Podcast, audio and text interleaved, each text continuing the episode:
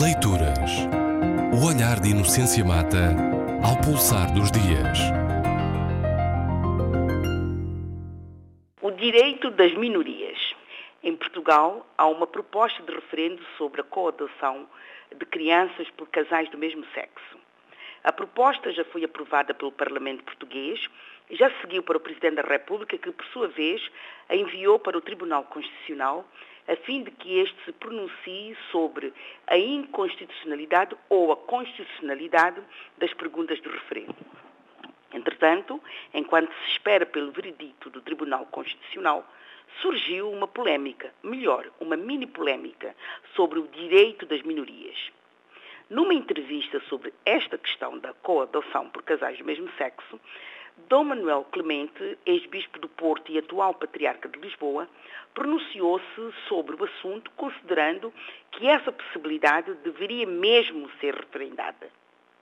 Mas não se limitou a referir-se expressamente a este direito específico, mas colocou a questão num âmbito mais vasto, afirmando que direitos das minorias devem ser, com certeza, referendados.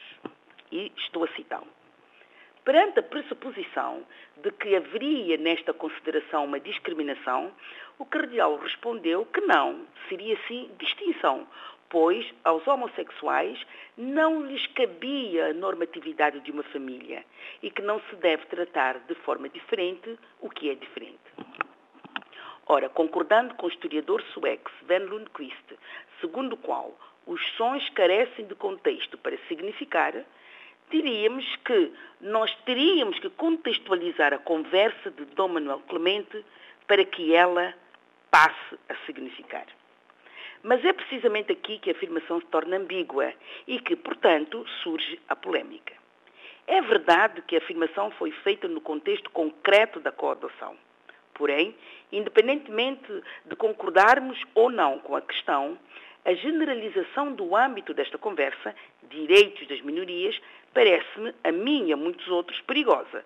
Pois a pergunta legítima que ocorre, ou que, que me ocorre, é: todos os direitos das minorias devem ser referendados? Ora, não creio que tenha sido este o entendimento de Dom Manuel Clemente. Figura que muito admiro pelas suas posições em favor dos mais fragilizados, seja por razões socioeconómicas, seja por razões de preconceitos socioculturais.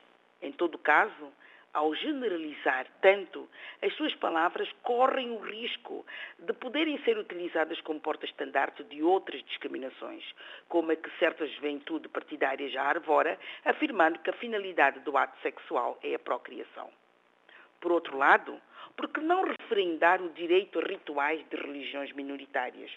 Por que não referendar o direito a manifestações culturais minoritárias? Por que não referendar o direito ao uso em contexto público de línguas minoritárias? Por que não referendar o costume de usar calças em determinados países islâmicos? Por que não referendar o direito ao vestuário tradicional de culturas minoritárias? Ou o direito ao uso de tranças no espaço público?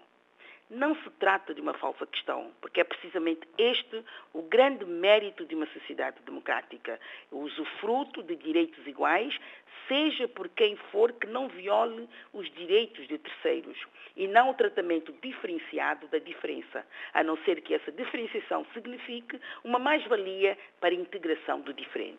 Sim, houve exagero na interpretação das palavras de Manuel Clemente, por isso convém que elas sejam comentadas para que elas fiquem esclarecidas.